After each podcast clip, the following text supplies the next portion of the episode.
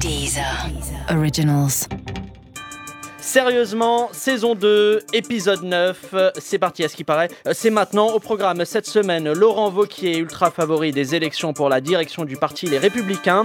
Ce dernier a tiré à boulet rouge sur Macron dans le JDD ce week-end, mais qui est vraiment Laurent Vauquier? Et si Vauquier était jaloux de Macron? Parce qu'à la base, le créneau du mec jeune, ambitieux et qui trahit tout le monde, c'était le sien. Ce sera le premier plateau de cette émission. Et puis, on ira faire un tour du côté des facs avec la réforme de l'entrée à l'université annoncée par Édouard Philippe il y a quelques jours les universités euh, doivent-elles devenir plus sélectives? Non mais sérieusement, attendez, est-ce que c'est vraiment utile au fait à la fac alors qu'aujourd'hui grâce à Internet on peut facilement apprendre tout seul à devenir chômeur? Enfin, les humoristes français euh, ne sont-ils bons qu'à pomper leurs collègues américains? Depuis la révélation d'un grand nombre de plagiats par Thomas Sisley euh, sur ses confrères américains, les cas de vol de blagues se multiplient depuis une semaine. Non mais attendez, oh là, oh. Sérieusement, est-ce que la qualité principale d'un humoriste français aujourd'hui, c'est d'avoir pris anglais LV1 au bac? Tiens d'ailleurs, vous saviez que, Thomas Sisley avait appelé ses enfants CTRL V et CTRL C Ah ben oui, mais ce sera le dernier sujet du jour. Allez, euh, bon, je sais ce que tu vas me dire, Jocelyn. On a parlé euh, de populisme la semaine dernière, on évoque Vauquier cette semaine, c'est la même chose. Bah moi, je pense que c'est pas pareil, tu sais quoi. Mais comme j'ai pas d'argument, ça m'arrangerait que tu lances le générique. Sérieusement?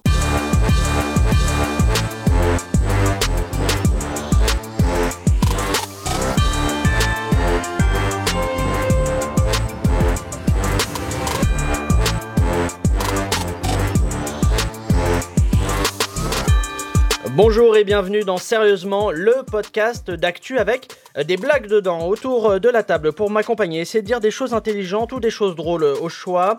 Elle est chroniqueuse sur Europe 1, journaliste pour Arte et le site slate.fr et l'une des raisons pour lesquelles l'industrie de l'alcool se porte si bien. Euh, Nadia Dam est avec nous ce soir. Salut Nadia. Ça c'est tellement dégueulasse. Bah oui, c'est bas, mais, tellement vrai. Oui, mais tellement vrai. avec nous également, il est humoriste, animateur, producteur. Il est aussi connu sous le nom de Messi. Putain, il est connu lui, tu vois pas C'est qui déjà euh, Yacine Bellatar est, avec nous euh, ce soir. Euh, salut Yacine. Bonsoir. Je vais essayer de, te tutoyer et de pas faire semblant de te vous voyer. Allez, enfin, elle est journaliste pigiste pour BFM Paris et a travaillé pour France Inter RMC. Elle est l'une des plus fidèles invitées de Sérieusement et la raison pour laquelle nos blagues pour la présenter sont de plus en plus nulles. Rania Berada est avec nous ce soir. Salut Rania. T'as pas osé les, la blague sur les papiers. non, mais on essaye de se renouveler. Mais j'en avais 17 en stock. Ok, euh, super.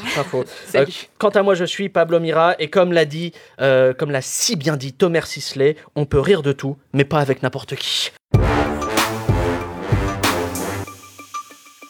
Et notre premier arrêt dans cette émission, ce sera Laurent Vauquier, le grand favori euh, des élections à venir chez les Républicains, semble un chouïa se trumpiser depuis euh, quelques semaines. Euh, attaque personnelle contre Macron dans le JDD, hein, je le disais en ouverture. approbation de la théorie du grand remplacement, grand remplacement culturel dans certains quartiers perdus de la France, selon lui. Comprenez le studio dans lequel on enregistre cette émission. Alors, Vauquier, c'est celui qui veut passer d'une droite molle à une droite dure. En bref, c'est la pilule de Viagra des Républicains. Euh, première question, euh, pourquoi le, succès de Vauquier? Apparemment, hein, dans les sondages.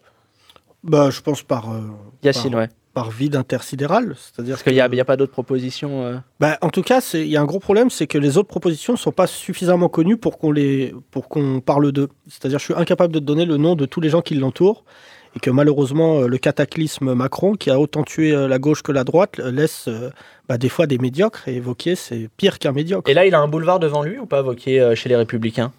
En tout cas, apparemment, il a un boulevard devant lui pour la présidence des Républicains, ça c'est sûr. Il le fait pour 2022, c'est un ambitieux.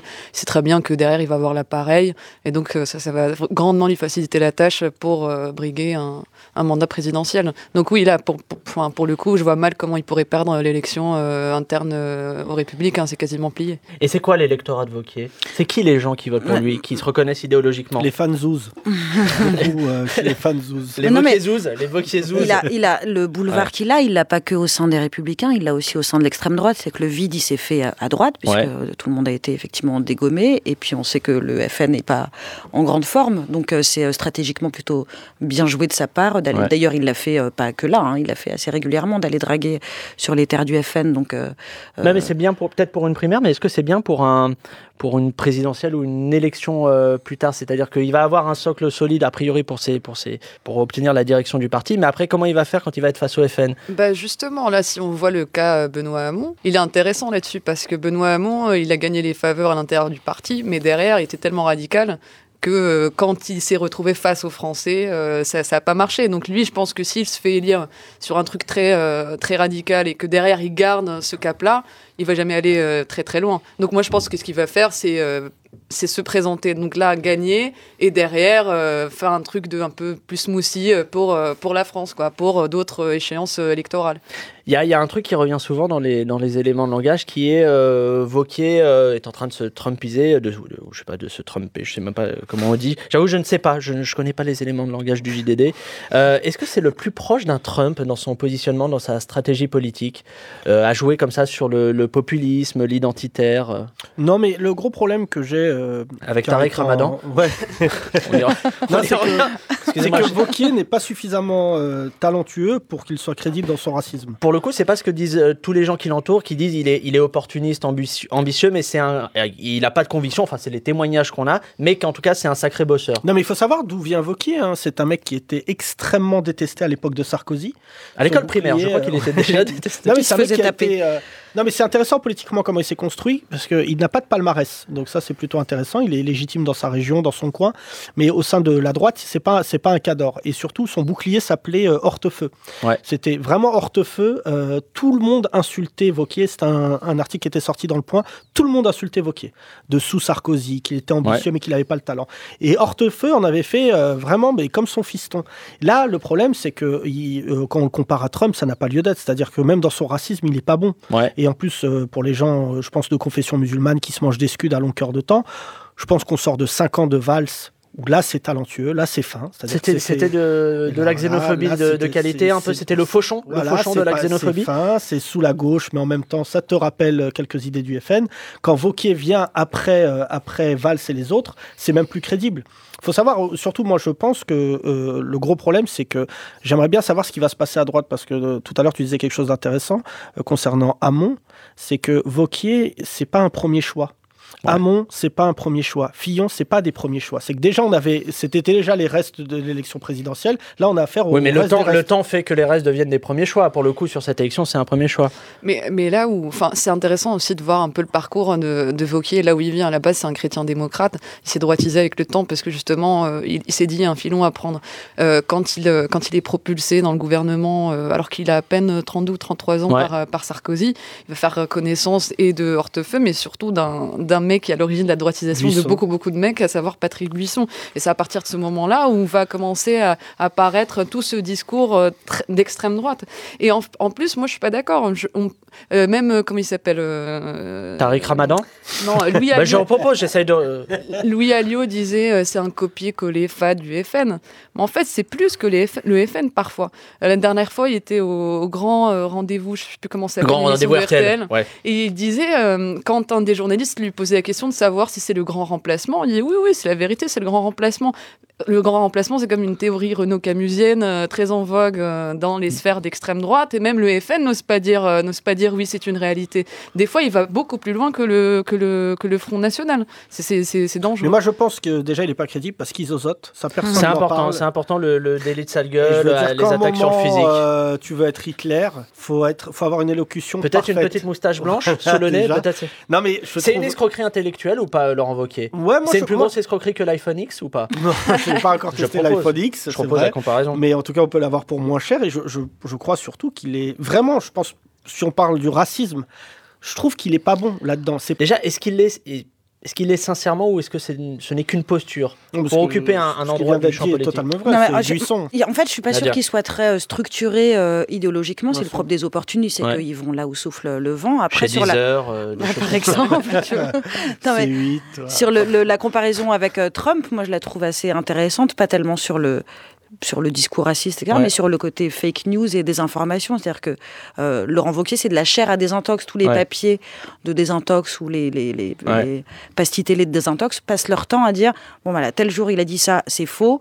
Ce qu'il a dit, cette espèce de mélange entre viande halal et repas de substitution, c'est-à-dire que c'est. on trouve un peu de Sarkozy hein, dans cette façon de balancer plein de choses et on sait qu'elles seront, ok, fact-checkées par euh, euh, Libé, Le Monde, etc. Mais après, on s'en fout, ça a été dit, ça a été, dit, et tout ça. ça fait les, effectivement les gros titres et il occupe les l'espace médiatique. La preuve, c'est qu'on en parle ce soir. Mais du, coup, c'est une stratégie assez payante. Ce qui est intéressant, c'est de savoir pourquoi il y croit.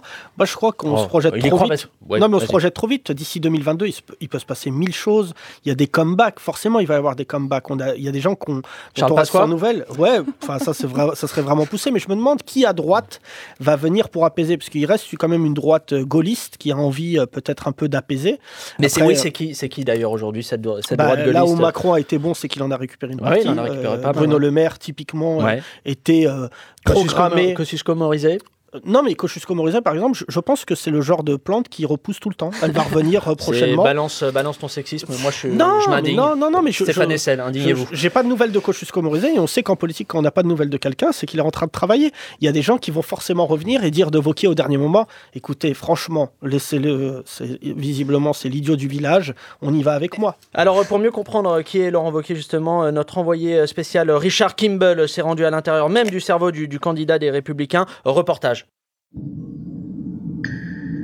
C'est incroyable. Il y a une heure, j'étais sur la terre ferme, et là, je suis dans le cortex cérébral de Laurent Vauquier, avec Jérôme qui, sera mon guide. Ah, faut parler doucement là. On est à côté de la conscience de Vauquier. Il faut surtout pas la réveiller. Alors, on est en train de longer un gouffre gigantesque, c'est absolument terrifiant. Ouais, c'est la fausse aux convictions. Dès qu'il affirme quelque chose, ça tombe là. La France que je sens chez Emmanuel Macron, c'est la France sommée. Et, et là-bas, c'est quoi? C'est la salle des souvenirs. Alors, il y a tous les plus beaux moments de Vauquier à l'intérieur. Tiens, ça, c'est quand il a été élu délégué de classe dans CM2. Et je me présente devant vous avec un programme rassembleur pour demander l'exclusion de Moussa et Bachir parce qu'ils sont pas beaux et qu'ils sont méchants. Tiens, un autre. Oh oui, j'ai réussi à échanger ma Nintendo contre un pins d'Edouard Balladur. Chic alors. Bon, bref, avançons. Juste devant nous, il y a une salle rose avec une, une ambiance tamisée. Oui, c'est la partie du cerveau consacrée au fantasme. Alors c'est très étrange, je vais essayer de vous décrire. Euh, j'ai devant moi des dizaines de petits vauquiers nus qui enlacent des petits Sarkozy qui ont un corps de femme et des... Oui, c'est bien ça, des, des, juges tenus en laisse et qui semblent attelés à un traîneau. Si t'attends quelques minutes, ils vont sûrement faire une ratonnade pour dérouiller des chômeurs en fin de droit. C'était quoi ça? Attends, chut vous avez entendu là Cours, cours, cours Qu'est-ce que c'est C'est le virus Morano qui squatte son cerveau et bouffe ses neurones. Je vois de la lumière entre ses incisives. On va profiter d'un zozotement pour qu'il nous postille alors d'ici. Viens je, vais devoir interrompre ce reportage pour... Oh non, il va nous postillonner sur la bouche d'Eric Werth voilà, et, depuis ce reportage, nous sommes malheureusement sans nouvelles de, de Richard et Jérôme. Nous gardons l'espoir qu'ils aient pu échapper aux effluves gastriques mortels d'Eric Wirth. Euh, prochaine question pour vous. Euh, est-ce que Laurent Wauquiez a autant de crédibilité quand il parle du monde rural que moi lors d'une discussion sur la physique quantique? Parce que c'est un peu un créneau qu'il a mm. essayé de choper euh, avec moi, vous savez, dans ma région Auvergne-Rhône-Alpes. Est-ce qu'il est crédible? Bah, Le créneau, la politique est dans le pré. ceux qui habitent dans les villes, vous savez pas ce qu'on vit. Bah, déjà, on sait depuis Karine Le Marchand. Et ensuite, on n'est pas très loin d'une accusation de système, machin et tout ça. On n'est pas très loin dans le discours. Qui, euh, qui est, je pense, euh, des journalistes mieux piacés que moi sauront en parler, mais c'est que ce truc du FN de dire euh, vous comprenez pas, vous les Parisiens, et dorénavant. La France d'en bas. Je rappelle d'ailleurs que, sérieusement, émission 10 heures, des campagnes, des prés, des forêts et des, des talus, apparemment. c'est vraiment une partie importante de ce programme. Est-ce que c'est vraiment Fillon avec un tout petit peu plus d'identité, le curseur identitaire un tout petit peu plus poussé? Vous avez 4 heures. Moi, je vais me faire un café en attendant. Effectivement, je pense que le patrimoine commun entre Fillon et, Vauquier, euh, c'est euh, la famille. non, c'est vraiment euh, ouais, la défense des valeurs traditionnelles de la famille. Et effectivement, s'il si, surfe comme ça sur ce côté bouseux, enfin, tu as vraiment l'impression qu'il vient d'arriver en ville, ce qui n'est pas du tout le cas, mais c'est en réaction à Macron qui lui a effectivement fait plein de maladresses euh, vis-à-vis euh, de la province, euh, tout ça. Donc là aussi, il s'est engouffré dans, dans, quelque chose, et c'est là encore une fois assez judicieux de sa part. Après, sur Fillon, je vraiment, vraiment pas filloniste. Hein. C'est pas ce que vous me disiez en antenne. Hein. non, mais vraiment pas. Mais je pense qu'il n'avait pas cet aspect-là identitaire. Il, il, parlait vachement d'islam, Fillon, mais il était moins obsédé par l'islam euh, que peut l'être euh, Vauquier. Tariq Ramadan Non, mais il était beaucoup plus chic, euh, Fillon, dans son racisme. Il y avait un truc plus de notable de province. Bah, un peu plus complexé aussi, c'est-à-dire que Vauquier, il y va, quoi. Après, moi, je pars du principe qu'il il a une faveur, c'est que vu que tout le monde se bat pour être face à Macron, Donc tout le monde profite, ce que dit euh, Nadia, c'est juste, c'est que tout le monde attend des fautes de Macron, parce que c'est lui qui est au pouvoir. Et il y en aura, et il y en a déjà. il y en a, il y en a de, le, jour même où il arrive au Louvre, on pouvait lui dire pourquoi il était devant une, pyramide et pas devant un rectangle. Euh, on est dans un pays qui est comme ça, mais après la réalité, euh, c'est juste pour préciser que Vauquier, il sait pertinemment qu'aujourd'hui il profite d'un désert. Mais si je peux me permettre sur cette question de, de Vauquier qui traite Macron de parisien, etc., on va croire que je défends Macron alors que pas du tout. Il a, fait beaucoup aujourd'hui. Il, a bon dos, Macron, quand même, parce que quand tu vois euh, le parcours euh, du mec, il a quand même fait ses armes comme Macron euh, en Cannes Hippocane à Louis le Grand. Il est passé par, il est agrégé d'histoire. Bon, après, il est brillantissime. Il était reçu oui, mais il a, fait, il a fait l'ENS, il est passé par l'ENS, il a fait son la NASA, enfin, il a, donc, a tout fait. donc, à un moment donné, on va pas dire, c'est pas un pur produit de la province quand même. Donc, c'est et puis sur l'autre, l'autre pic qu'il lui envoie dans ce fameux entretien, c'est quand sur le vide de l'âme? C'est quand il lui dit, vous divisez la France entre ceux qui réussissent ah, et, ceux qui réussissent pas. Il a la mémoire un peu courte parce qu'en 2011, quand même, qu'est-ce qu'il avait raconté sur cette histoire de RSA qui serait supposément le cancer de la société? C'était clairement diviser les Français entre ceux qui touchent le RSA et ceux qui ne le touchent pas. En disant vous touchez le RSA, l'autre qui travaille va avoir moins envie de travailler parce que vous, comme vous touchez le RSA, bah, vous êtes dans une position extrêmement enviable. Est-ce que autour de nous, est-ce qu'on a envie d'être dans la position des gens qui touchent le RSA C'est vraiment cette histoire d'assistanat, il se fout de la gueule du monde. Alors le succès de Laurent, de Laurent Wauquiez a, inspiré beaucoup de politiques, mais aussi des, entreprises. C'est notamment le cas de Imposte à droite, euh, le premier service de coaching à destination euh, des politiques. Euh, on écoute un reportage chez Imposte à droite. Paris, 6h30. C'est dans ce dojo que Stanley, coach en politique, apprend à ses élèves l'art noble du réactionnisme. Le coaching réac, ah ouais, ça marche très très fort. Au début, ça a démarré doucement, mais avec Fillon et Vauquier, bah ça a explosé. Un peu comme un musulman. Euh, pardon, pardon. Mais oui, non, non, ça marche, ça marche très fort. Depuis maintenant deux ans, Stanley apprend à de jeunes adultes à incarner une droite forte sans tomber dans les extrêmes. Moi, je suis avant tout un militant LR. Et j'en avais marre de voir que le Front National volait systématiquement notre racisme et notre homophobie. Alors je suis allé au Tibet pour me détendre en tuant des alpagas au cutter. C'est là que j'ai rencontré mon maître, un ancien du RPR de la grande époque. Et il m'a appris à faire ressurgir toute cette haine qui était enfouie en moi. Pour aider ses élèves à incarner le renouveau de la droite, Stanley a un programme pédagogique bien rodé. Le matin, on commence toujours par un peu de sport, tranquillement. Allez, bande de fiottes, plus fort, plus fort Imaginez que vous frappez sur une femme qui pratique la GPA. Voilà, c'est ça l'esprit manif pour tous que je veux voir. Ensuite, on travaille euh, l'esquive de questions par les médias. Bon, un journaliste de France Inter vous reproche de faire partie du système. Vous faites quoi? On crie fake news et on lui dit que c'est lui le système. Puis à 17h, on finit avec quelques révisions pour les élèves en difficulté. Ok, Guigui, rattrapage. Tu viens en salle Morano, s'il te plaît. On va commencer par quelques exercices d'association simple. Je te dis un mot, tu réagis. Trump. Bien. Afrique. Euh, Paye ta dette. Paye ta dette, mais... Euh, garde ton sida. Le Pen. Euh... Voilà, parfait, un silence gêné et pas de réponse, c'est exactement ça. Fort de ses premières victoires, le programme ne compte pas en rester là. Avec ce succès, les créateurs d'Impost à droite ont décidé de s'adresser aussi à la gauche avec Fais gicler ton fiel, des cours pour apprendre comme Jean-Luc Mélenchon à augmenter sa pression sanguine au même niveau qu'une pipeline du Qatar. Sérieusement Allez, on passe à notre deuxième euh, sujet de la semaine avec euh, les universités qui vont changer leur modalité d'entrée, euh, leur modalité de sélection. Édouard Philippe a annoncé une série de réformes qui prendront effet à la rentrée 2018. Alors, en premier lieu, la fin du tirage au sort via la plateforme APB hein, qui rendait les étudiants fous. fini donc l'injustice de, la sélection hasard, mais bonjour la cruauté de la sélection sur dossier. une entrée à l'université moins injuste mais moins égalitaire. Vous en pensez quoi? J'ai pas le bac, ce sujet ne m'intéresse pas du tout. Je vais pas vous cacher, j'ai arrêté l'école. Le BEP menuiserie, est-ce que vous pensez que c'est une euh, bonne chose J'ai fait un BEP compta ah, et sachez que c'était très simple, il suffisait de se présenter avec un casier judiciaire et un quad et auquel cas nous étions signés euh, deux ans. Voilà, et notamment euh, pour il y avait option box taille, dressage de pitbull. Mais voilà, ça m'a l'air d'être un sujet quand même important. Rania va prendre le relais. Non, non mais Pardon, Rania, ouais. Moi, je, du coup la caution sérieuse du truc. la meuf relou. Ouais, non, faut nous aider, faut nous oh aider parce qu'après on est mal. Non, non, mais sur cette question de tirage au sort, euh, je trouve que évidemment que c'est stupide de tirer les gens au sort. Évidemment que c'est con. est, tout le monde est contre ça. De l'UNEF à la fâche, tout le monde est contre ça. Mais, la réponse, la réponse, elle n'est pas dans le fait de, de, de, de, comment dire, remplacer une sélection par une autre.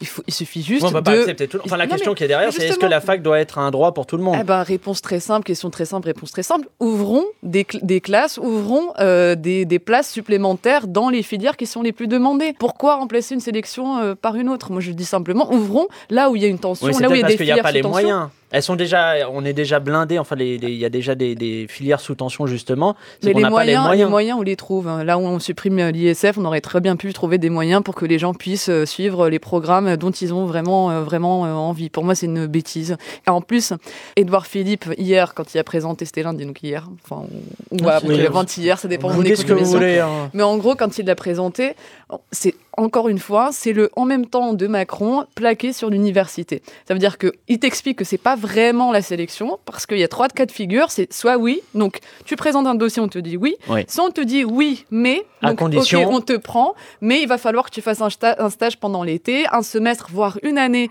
euh, pour euh, reprendre, euh, enfin acquérir des des, des, Des compétences, des compétences que t'as pas.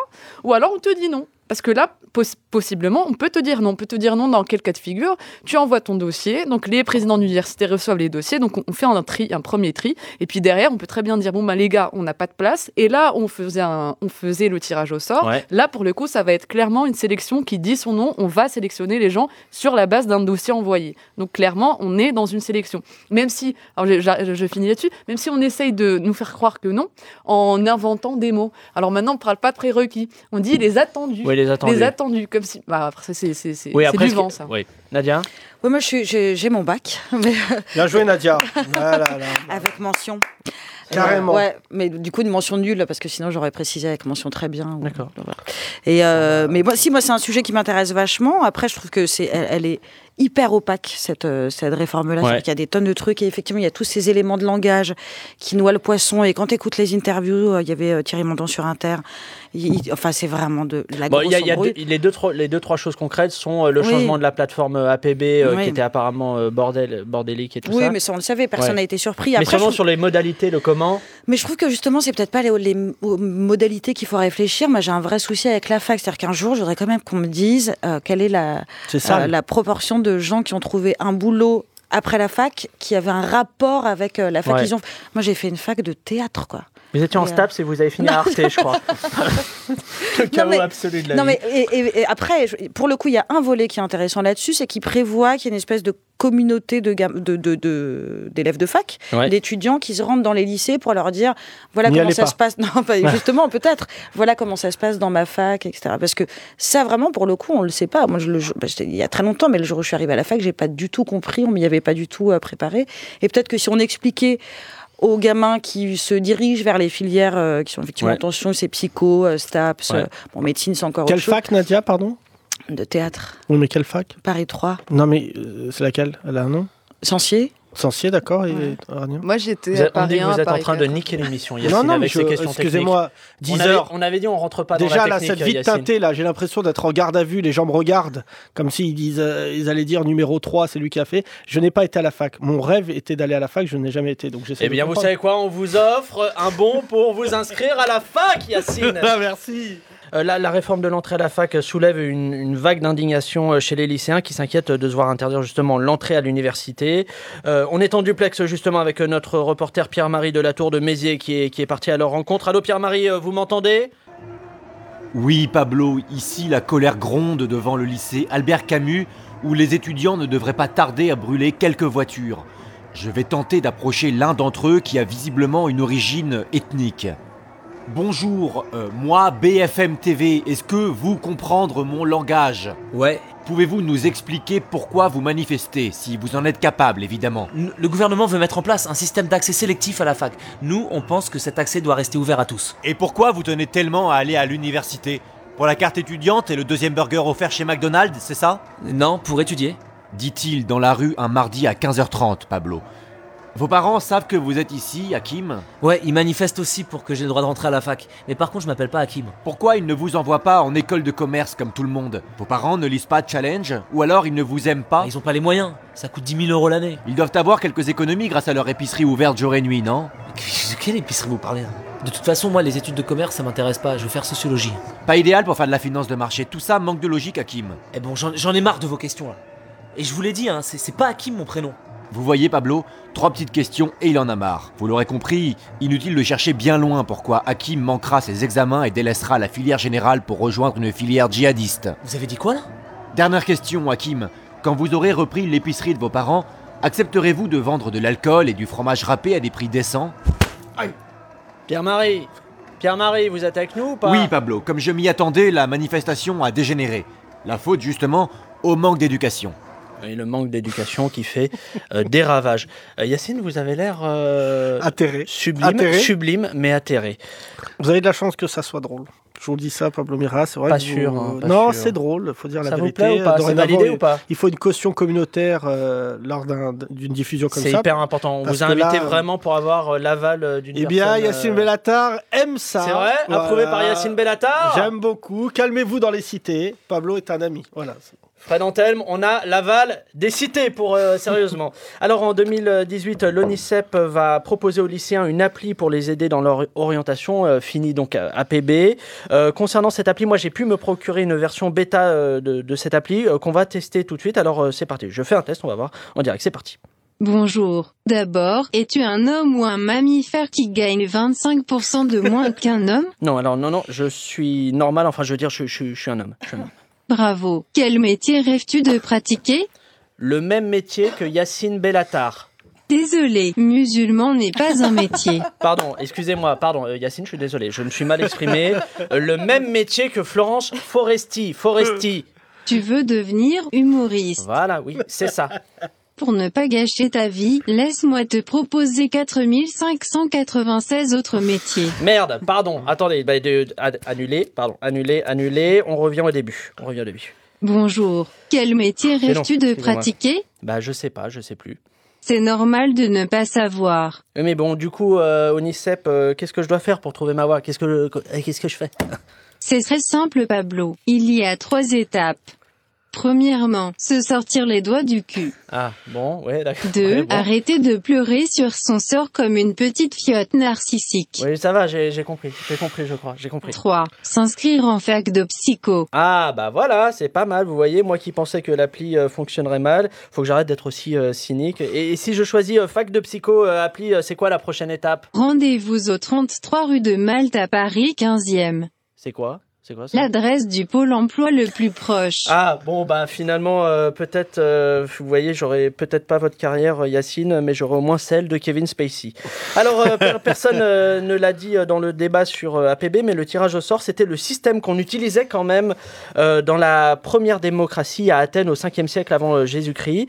Euh, donc ils ont quoi contre la démocratie nos étudiants? Nadia? Moi, je suis pas d'accord sur ce truc du tirage au sort, pas précisément dans ce, Oui. ce- ce cadre-là, mais le tirage au sort, c'est au contraire peut-être le truc le moins injuste. Et il y a plein de. C'est le moins darwiniste quoi. Bah ouais, et puis il y a dans plein de pays, on y réfléchit même sur les pour le rem- remplacer certaines élections, enfin tu vois ou de.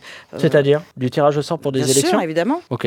Aux États-Unis, ils parlent de ça. C'est vrai Trump. C'est vrai Beaucoup. Non mais non mais en, en Scandinavie, non mais c'est un Vous vrai êtes en truc train de parce que- m'avoir Yacine, vous êtes taquin. Non, non, Pardon. mais vraiment, Pardon, le tirage au sort, c'est un vrai. Alors évidemment, tu constitues un premier groupe, mais le tirage au sort, c'est le peut-être le, le fonctionnement le moins euh, inégalitaire euh, du monde. Mais juste, moi, je pense que là, pourquoi on arrive au bac et on se dit ah merde, là, je sais pas quoi faire Parce qu'il y a des, il y a des, il y a des postes au sein de l'éducation nationale, ça s'appelle conseiller d'orientation, Ah, et c'est un donc c'est le métier en fait de Ouais. conseiller les gens sur ce qu'ils veulent faire. Moi, je me rappelle quand j'étais au lycée, ma conseillère d'orientation, je l'ai vue une fois pour euh, me relire la plaquette. Je savais lire, j'avais 15 ans, je savais lire, j'avais pas besoin qu'elle me relise la plaquette.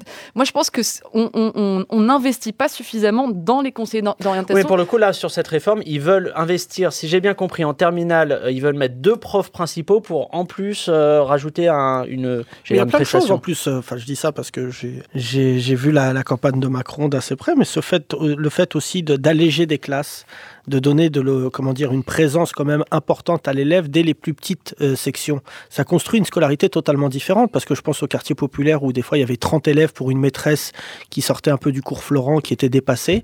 Et bah, Mais maintenant, c'est passé à 12 ou un truc comme ça, je crois. c'est des, classes, sur ZEP. et, et j'ai vu ça, euh, une classe qui a 12 élèves, bah, on est dans une autre forme de, de scolarité. Allez, euh, dans l'opinion publique, euh, l'inquiétude, c'est de savoir euh, ce qui est prévu pour les étudiants qui n'auront pas le droit d'aller à, à l'université à cause de la sélection euh, à l'entrée. Euh, le gouvernement planche d'ailleurs sur le sujet et un programme expérimental a été lancé. Son nom, le GEDV, la grande école de la vie. Reportage. Elle n'est ouverte que depuis quelques mois seulement, et pourtant la grande école de la vie est déjà prise d'assaut par ceux qui n'ont pas pu entrer à l'université. Accessible avec un simple brevet des collèges ou un permis scooter, la Grande École de la Vie propose des formations dans de nombreux domaines, y compris une option théâtre. Vas-y, file ta thune et tes bijoux, sinon je te plante ce couteau dans tes beaux yeux bleus. Non, non, non, Michael, ça manque de violence. Excuse-moi, mais une agression de femme sans prononcer le mot salope, bah c'est pas une agression. Allez, tu recommences. Les salaires à la sortie sont très variables selon les filières. Les plus bas sont équivalents à ceux que toucherait un étudiant qui dispose d'un master en sociologie, donc euh, le RSA plus euh, quelques euros versés par les grands-parents à Noël, quoi. Mais certains peuvent espérer beaucoup plus à l'image des élèves de notre master commerce international qui apprennent à vendre leurs organes sur le marché américain notamment. L'objectif de cette école est aussi de former les jeunes à des métiers en manque cruel d'effectifs.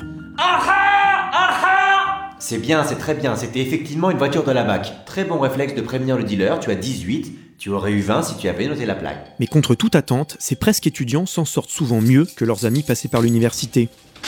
Ouais, j'ai plein de potes qui vivent chez leurs parents. Ouais, au moins je suis, je suis autonome, j'ai mon petit 9 mètres carrés en région parisienne tranquille quoi. C'est une cellule de prison euh, quand même. Ouais, si, si tu veux, ouais. N'empêche qu'elle est à moi mec, et que je perds rien du tout, voilà, c'est tout. Le gouvernement a même fait de l'entrepreneuriat individuel une priorité et la Grande École de la Vie donne aux élèves les outils pour développer leur activité et créer leur propre métier. Et là, euh, qu'est-ce que vous fabriquez, Valentin? Bah là, vous voyez ce tas de carton là Je vais le recycler grâce à un marqueur noir quoi. J'écris j'ai faim, ensuite je m'assois avec dans la rue et voilà. Là, j'ai ma dynamique d'entrepreneur proactif, t'as vu À terme, l'école de la vie devrait offrir un avenir à 80% de ceux qui n'ont pas pu s'inscrire en fac, ainsi qu'à tous ceux qui disent euh, Mon métier? Oh bah, je suis sculpteur. Allez, on passe à notre troisième et dernier sujet euh, cette semaine. Euh, Yacine, on va parler euh, plagiat et humour en France. Ouais Salut, c'est Tonton Tomer. Aujourd'hui, je vais vous apprendre à préparer un stand-up facile en moins de 5 minutes avec ma recette du one-man show à la plagia.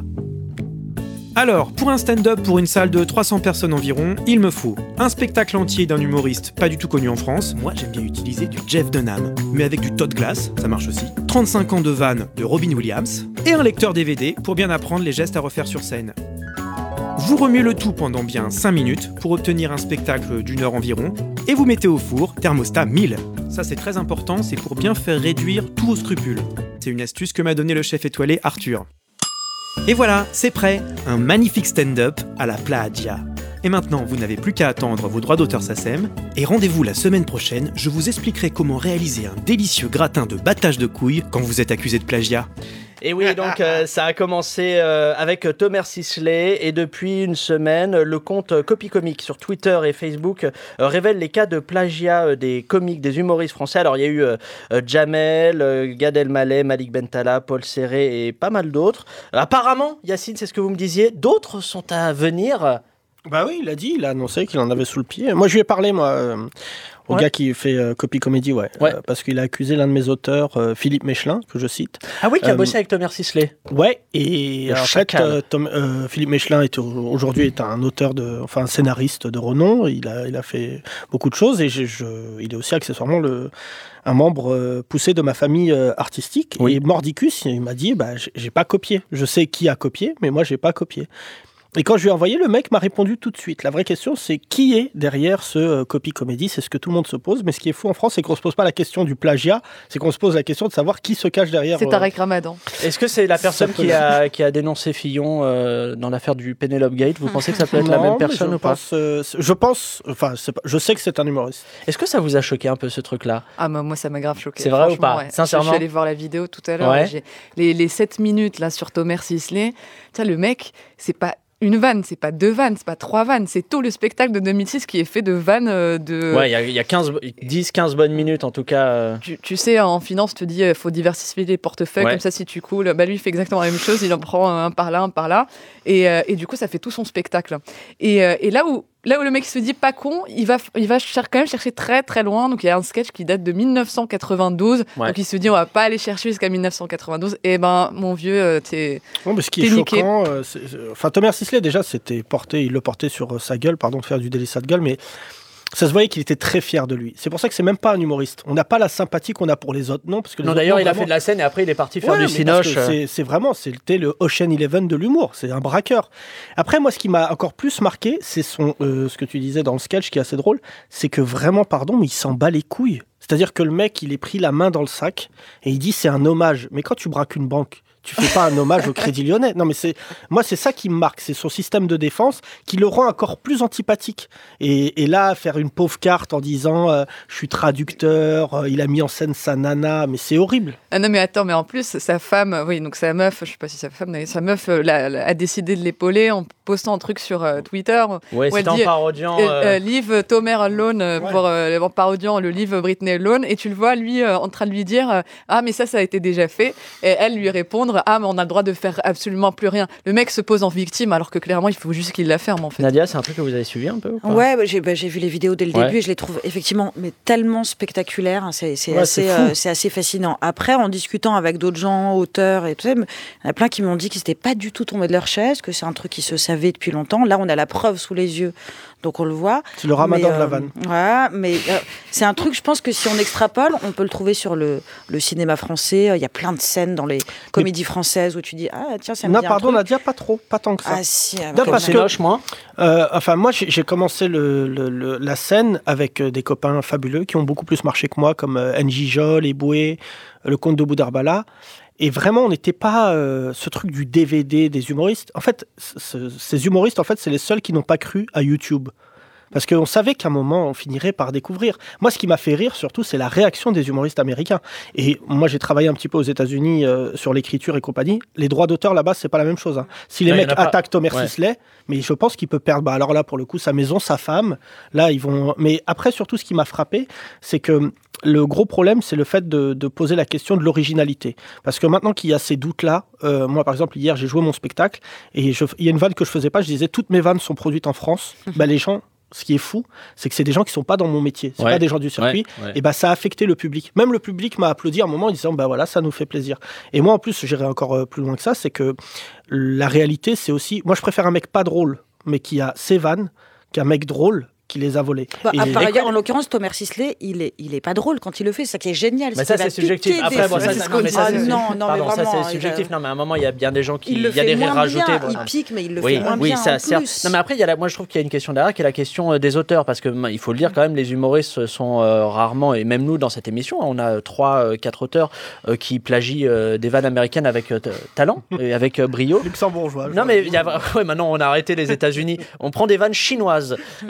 Euh, Non, mais ça pose vraiment la question des auteurs qui est euh, est-ce qu'on a finalement, on n'a pas une pénurie ou on manque d'auteurs euh, Bah, quand on voit Cyril Hanouna, on sait qu'il y a une pénurie d'auteurs. Mais le gros problème, non mais en plus pour dire la vérité, c'est que, enfin tu le sais Pablo, parce que tu es un auteur de talent avant d'être un animateur de renom, c'est que c'est le stylo qui décide de tout. Les mecs les plus prisés dans notre métier, c'est pas tant les artistes, c'est ceux qui écrivent. Et le problème aujourd'hui des auteurs, il suffit, et là moi je pense notamment à Jamel, parce que c'est le retour que j'ai eu, c'est que Jamel n'était pas au courant de là où il était, parce que c'est vrai que Jamel, Gad, c'est des rockstars les mecs. Oui, Ils oui, oui. sont très très hauts. Il suffit qu'un auteur dise tiens fais-le pour que l'auteur, ça se trouve, qui a fait ça, et ça se trouve aujourd'hui, il gère un grec frites et on n'a plus de nouvelles. Euh, dans le cas de Gad Elmaleh, je suis pas sûre parce que quand même le mec qui plagie euh, dans cette euh, ce fameux sketch de la c'est de quand même. Dieu, c'était Dieu le père pour lui. Donc il, il connaissait tous ces sketchs. Oui, et d'ailleurs son stand-up, euh, d'ailleurs son stand-up, euh, enfin si on rentre dans la technique, dans le style, le, le stand-up de Gad Elmaleh, c'est vraiment le stand-up de Jerry sûr, bien Seinfeld, sûr. c'est des petites Donc il le savait, il le savait fatalement. Il peut pas se cacher derrière un auteur quand il fait ce sketch de la de l'avion et de Il sait pertinemment que c'était dans ce spectacle-là. Non, mais je Non, prends l'exemple euh, de, de collègues, mais non, mais parce que en plus, il y a un phénomène de, de- comment dire. Juste préciser quelque chose, c'est que la créativité, en fait, elle est liée aussi à une notion de travail, et qu'en fait, la, la, la, réc- la récurrence du travail fait qu'on fait des bonnes vannes. Le Gorafi, euh, moi, je connais les mecs qui bossent. Visorek, euh, Guillaume, Meurice, euh, Charline Vonnecker. Ça, c'est des mecs qui tous les jours font des vannes. Mais les humoristes, en général, et ça, Pablo peut en attester, ils ont un 10 minutes et ils peuvent vivre sur un 10 minutes. Et la dernière fois, moi, je l'ai découvert parce que j'ai acheté un théâtre à Paris et, j'ai découvert que des mecs pouvaient vivre avec un 10 minutes 3 ans. Pourquoi? Parce qu'ils font des plateaux qui touchent 100 euros. Tu fais 5, plateaux dans la semaine, bah, c'est parfait. T'as même pas besoin de faire une heure de spectacle. Et donc, du coup, aujourd'hui, il y a un truc, une sous-évaluation de l'humour où c'est compliqué de monter une heure sur scène pour parler de soi. Donc, forcément, je dis pas qu'il y a du plagiat, mais en tout cas, il y a beaucoup de fainéantisme chez les humoristes. Alors, euh, les humoristes français qui décident de pomper leurs homologues américains ont généralement deux méthodes. Euh, soit ils regardent des vidéos de spectacles sur YouTube ou autre, ils les téléchargent et puis ils les recopient. Euh, soit parfois ils se rendent même euh, directement à New York. hein, vous en parliez, euh, Charline, euh, Charline, le mec qui est épuisé. Non, mais- Morad, Eh, Fred. Mouloud, Faudel, Chamami, voilà. Le mec est Un sur- rébut. Le mec est sur Inter avec Faudel. Faudel C'est et grave. Caroline Forest, vous en parliez Allez, j'en refais. Euh, Les humoristes français euh, qui décident de pomper leurs homologues américains ont généralement deux méthodes. Soit ils regardent des vidéos de spectacles sur YouTube ou autre, et puis ils les recopient. euh, Soit parfois ils se rendent directement à New York, hein, la mecque du stand-up, pour tenter d'en ramener quelques vivres. On écoute à, à quoi ça ressemble. Rends-la moi, Gad, j'en ai besoin, putain. Va chier, Malik, j'étais là avant toi. Ville de New York City, The Big Apple comme la surnomment les professeurs d'anglais. Au croisement de la 10e avenue et de la 3e rue, on peut distinguer des ombres devant le domicile de Jerry Seinfeld. Ce sont des stand-uppers français qui attendent patiemment que l'humoriste descende ses poubelles. Ils ont fait le voyage depuis Paris dans l'espoir d'y trouver des blagues encore comestibles. Avec un peu de chance, ils rapporteront de quoi faire rire leurs amis ou un public peu regardant. Dans cette faune hétéroclite des charognards de l'humour, la règle est simple. Le premier arrivé donne sa part à Thomas Sisley, ainsi que le deuxième, le troisième et le quatrième. Car le Thomas Sisley n'est pas prêteur. Il marque son territoire et a déjà déposé ses phéromones sur 97% des blagues produites depuis 1953 dans le monde. Ça y est, Jerry Seinfeld vient de sortir ses poubelles. En seulement 5 minutes, ces dépeceurs repartent avec de quoi nourrir un spectacle pour les trois prochaines années. En marge du groupe, Elise Moon n'a pas eu la force de se lancer à l'assaut. Amaigri, affaibli, cela va maintenant faire près de 10 ans que le comique déchu ne s'est pas nourri et reproduit inlassablement la parade de la Micheline. Il flaire ce qu'il pense être un brouillon de Seinfeld, mais ce n'est qu'un emballage de blagues carambar. Telle est la triste destinée des humoristes français. Plagier sans être démasqué ou finir sur la chaîne Comédie Plus. Alors avec... euh, Non, les- non, j'étais sur Comédie Bah je sais bien Yacine, hein, on va pas en Mais parler. Non, Pablo s'il vous plaît, s'il vous plaît. Non mais Pablo, un peu de tu me dis, viens, euh, de, de Viens, Sandra, Charlie. euh, qui, qui me dit, Sarah, viens, Sarah Sarah, Mokrani, pardon, un peu de Sarah, respect. qui me dit, viens, on va se marrer. J'arrive, je tombe dans une quasi. FM. On est très gêné parce que je pense que un rebeu de temps en temps, ça fait du bien. Trois d'un coup, ça devient gênant. Bah, Là, on le- est jugé par les gens de 10 heures.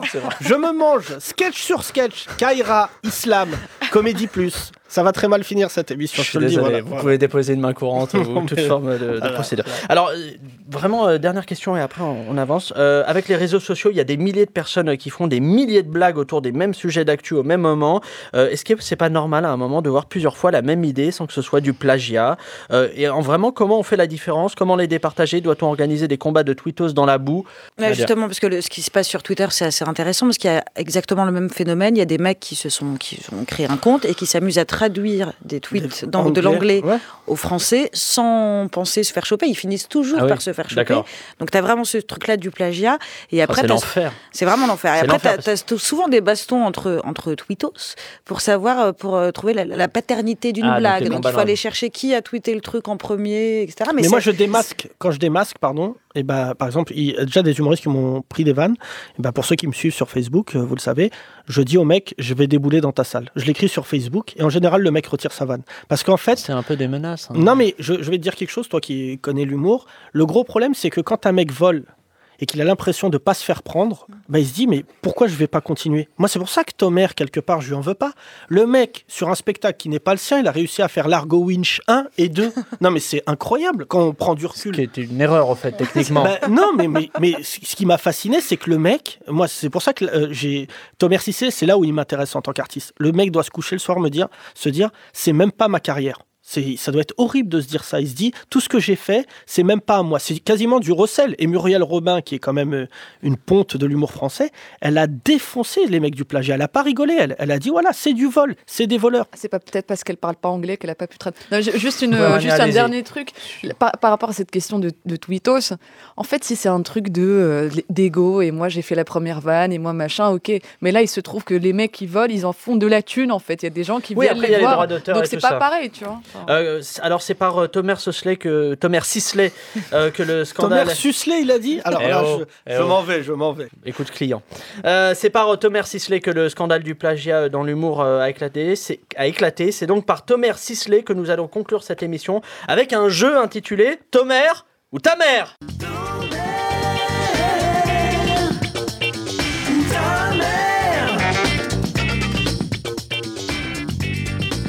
Il est pas mal. Est-ce qu'on pourrait le réécouter une deuxième fois, Jocelyn, s'il te plaît? Juste vraiment pour en profiter, s'il te plaît. Eh oui, la, la deuxième fois, ça a un meilleur goût. Je sais que vous avez un train à prendre, Anya, c'est très long. Allez, euh, je- le principe est simple. Je vais vous faire des propositions dont les réponses ne peuvent être que ta mère, ta mère ou les deux. C'est parti. Euh, Yacine, le portable. Là, Yacine, il regarde encore des photos de mais boucherie. j'écoute. Allez, c'est parti. Il ou elle a vachement pompé des Américains. Sheila. Mais non, c'est c'est Tomer, Tomer, pardon. Ah, Tomer. pardon. C'était Tomer, évidemment. Il ou elle a vachement pompé tout court. Ah, C'est mais fin, c'est l'émission de la finesse. C'était les deux, Nadia. Euh, on est très loin de 28 minutes, là là, Elisabeth oui. Quint. On t'embrasse. Yacine, bah ouais, mais Yacine, euh, attention, vous êtes en train de faire une convulsion. Il ou elle est devenue euh, la risée d'Internet. Tomer. Non, les deux, après que votre mère a décidé de commenter chacune de vos photos de profil. Euh, petit piège. Il ou elle n'a jamais touché un stylo de sa vie. Euh, Ah, Tomer, ta mère ou les deux Eh bien, Tomer, euh, la vue d'un stylo provoque chez lui une poussée d'urticaire et de l'arthrose. C'est comme un crucifix pour les vampires, au fait. c'est- C'est aussi simple que ça. Il ou elle a au moins un point commun avec Paul Serré, humoriste. Qui est passé au Tomer, Jamel Comedy Club. Tomer. Eh bien, c'était les, Les deux, les deux, les deux. Tomer Ah oui et Paul Serré ont tous deux été accusés de plagiat, et puis euh, nos mamans et Paul Serré ont exactement le même degré de notoriété. Euh, il ou elle. euh, Oh, oui, oh, c'est mère, c'est c'est une vil ou pas comme attaque en vrai. hein. C'est vrai Ah ou pas Votre maman pas. C'est vrai Non, c'est pas vrai. Euh, il ou elle n'a plus aucune chance de faire carrière aux États-Unis. Tomer, ta mère ou les deux Les deux. Les deux. Eh bien non, c'était Tomer euh, avec tous les Harvey Weinstein qu'il reste à Hollywood. Nos mamans ont toute une chance d'être embauchées. Euh, il ou elle a lu le scénario de Largo Winch avant de tourner dedans. Tomer, ta mère ou les deux Ta mère. C'était un piège. C'était aucun des deux. Euh, aucun des deux. Allez, dernier.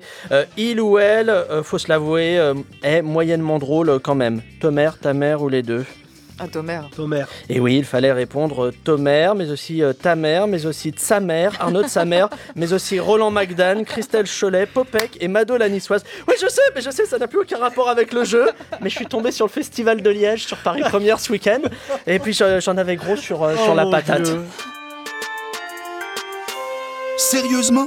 Allez, sérieusement, on remballe. Rania, Yacine, Nadia, merci d'avoir accepté de venir ici sur, euh, sur Beurre FM. Euh, quant à vous, euh, chers auditeurs et auditrices, je vous donne rendez-vous mercredi prochain. En attendant, ne vous prenez pas trop au sérieux. Allez, salut Au revoir.